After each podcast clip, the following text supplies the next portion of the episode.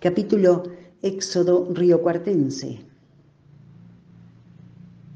Manuel me dio una cinta, Belgrano me dio un cordón. Por Manuel yo doy la vida, por Belgrano el corazón.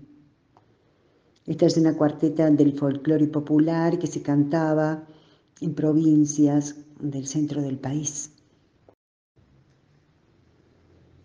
Hombres, mujeres, niños, ancianos, recién nacidos, recién nacidas, los caminantes quebraban la helada de los campos con pasos trémulos, a marcha forzada, bajo nubarrones de mayo.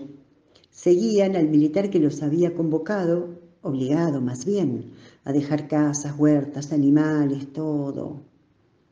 Las carretas traqueteaban la huella profunda del camino cordobés. Mil almas iban hacia el norte, mil almas. Dejaban atrás, entre lágrimas, la villa de Concepción del río Cuarto. Quizá el coronel Juan Gualberto Echeverría, al mando de la extraña caravana, había aprendido del general Belgrano. Hubo un éxodo jujeño, sí, reconocido por la llamada historia grande, la historia nacional. Manuel Belgrano, 1812, ordena a pobladores de San Salvador de Jujuy abandonar el pueblo para que el ejército enemigo no encontrase nada. Belgrano había pedido ayuda urgente a Buenos Aires para repeler el ataque de Pío Tristán que venía bajando desde el Alto Perú, pero Buenos Aires lo dejó solo. Entonces el patriota decretó, abro comillas, a los hacendados que se apresuraran a sacar el ganado de sus estancias, a los labradores que aseguraran cosechas extrayéndolas, a los comerciantes que no perdieran un momento en enfardelar sus efectos y remitirlos, entendiendo todos que el que se encontrase fuera de las guardias avanzadas del ejército será pasado por las armas inmediatamente, sin forma alguna de proceso. Cierra comillas. La historia siempre se repite. Además de aquel, hubo un éxodo riocuartense. Fue en 1829. La lucha por la independencia había finalizado y tomaban cuerpo mm, las guerras civiles. El país, que nacía libre y soberano, era pasible de distintas formas de organización y diferentes ideologías pugnaban, unitarios y federales. Grieta. También era invierno en esa ocasión dramática para los riocuartenses. Parece que siempre el frío empeora aquellas cosas de por sí trágicas.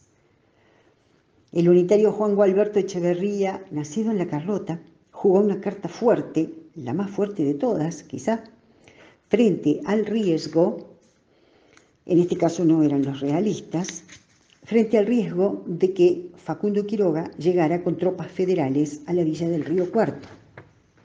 Una grave determinación, porque obligar a los vecinos a abandonar sus casas, quemar las huertas y los frutales, qué dolor, prender fuego a sembradíos que venían resistiendo el invierno y las heladas, cargar algunos animales, pero tener que abandonar otros, un crimen, vaciar viviendas y dejar cunas amorosamente preparadas, despedirse de jardines y huertos regados con esfuerzo, abandonar la capilla y sus avíos, el cabildo que tanto costó, la escuelita para varones, solo para varones, con pupitres nuevos y catecismos de astete, Abandonar una pulpería que bien pudo haber sido las Puertas Verdes, no sabemos.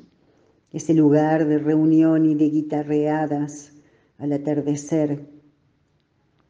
Qué horrible, tanta esperanza quemada para que los enemigos, pero, pero los nacidos en la misma tierra, enemigos, para que ellos no encontrasen rastros de humanidad. Y así fue y así fue. Los vecinos del río Cuarto se marcharon detrás del coronel unitario en lastimosa y helada procesión. El propio Echeverría informaba de esta manera, comillas, hasta el alma más fría no puede mirar sin dolor el dejar sus propiedades, sin esperanzas de resarcirlas. Bueno, el ejército unitario había incorporado a indios de parcialidades amigas, eh, pero estos en principio dijeron estar de acuerdo, mm, dijeron que iban a colaborar. Luego abandonaron filas y regresaron al poblado del río Cuarto, robando lo poco, lo poco que había quedado.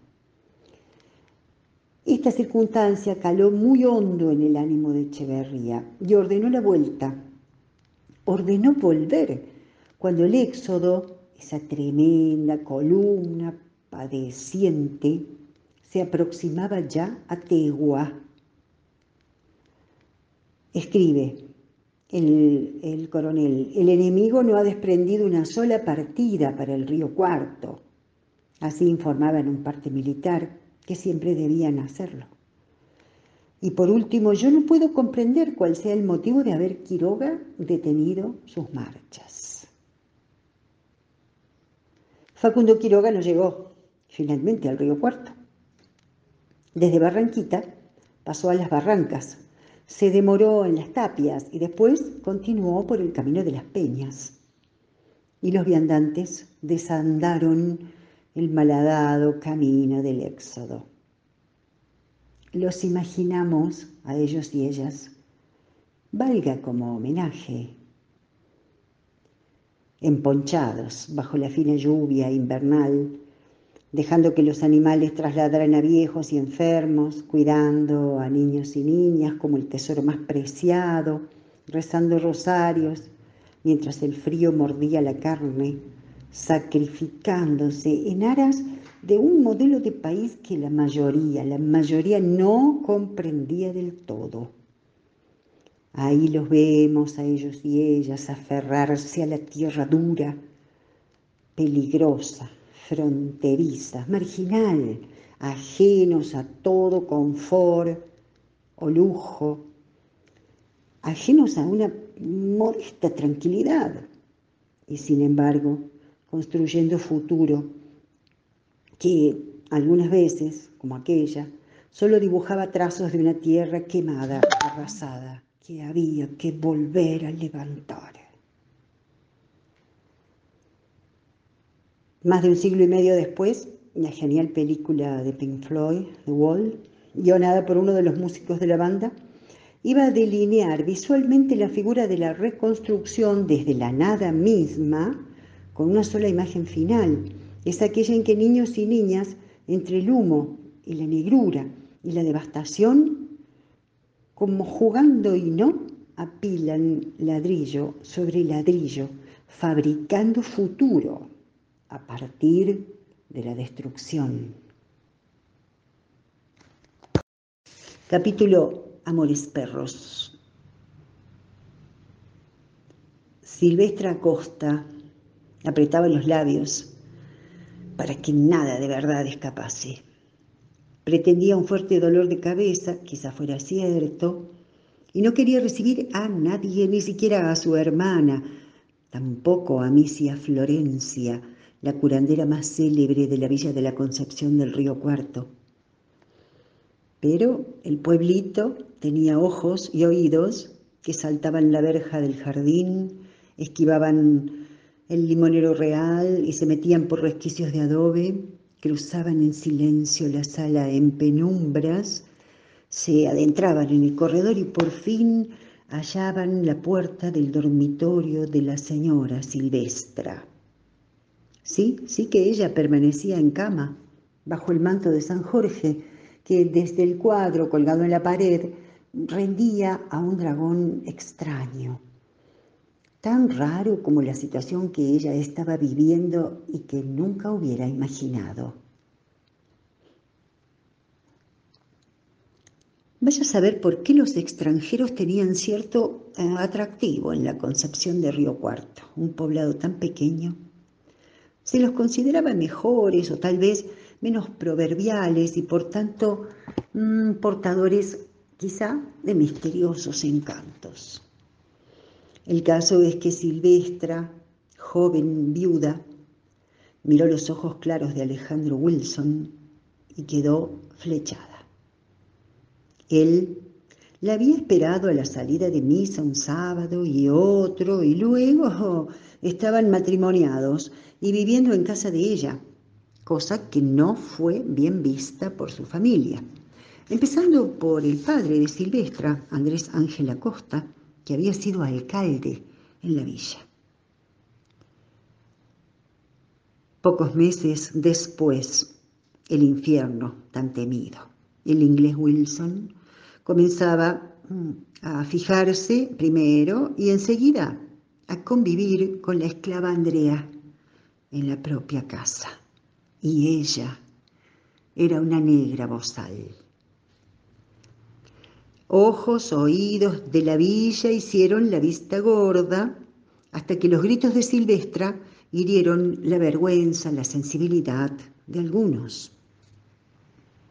Esposas, novias, amancebadas, asusaron a sus hombres y, ellos deslizaron informalmente palabras de repudio ante la autoridad. Pero no era fácil meterse en rencillas de pareja. Los cabildantes eh, dejaron correr las aguas, eh, todo hasta la tarde en que Silvestra apareció medio muerta. Según el acta correspondiente, abro comillas, se supone haber, dicho Wilson, castigado y maltratado repetidas veces hasta dexarla expuesta a los últimos momentos de su vida, aún queriéndola degollar después de castigarla maniatándola con un palo. Cierro comillas. Caramba. Ahora todo secreto estaba a la vista. De nada valía que Silvestra, acobardada o, fatalmente enamorada del inglés, sellara sus labios con terca fidelidad. Ahora el cabildo, que tenía facultades para impartir justicia, debía tallar en el conflicto. Eh, optó por una especie de mediación llamó al tribunal eclesiástico de la villa para intentar componer textual la paz y quietud del matrimonio. El sacerdote puso manos a la obra inmediatamente, pero eh, Wilson no buscaba paz ni encontraba quietud. Y volvió a golpear Silvestra. La cosa terminó así.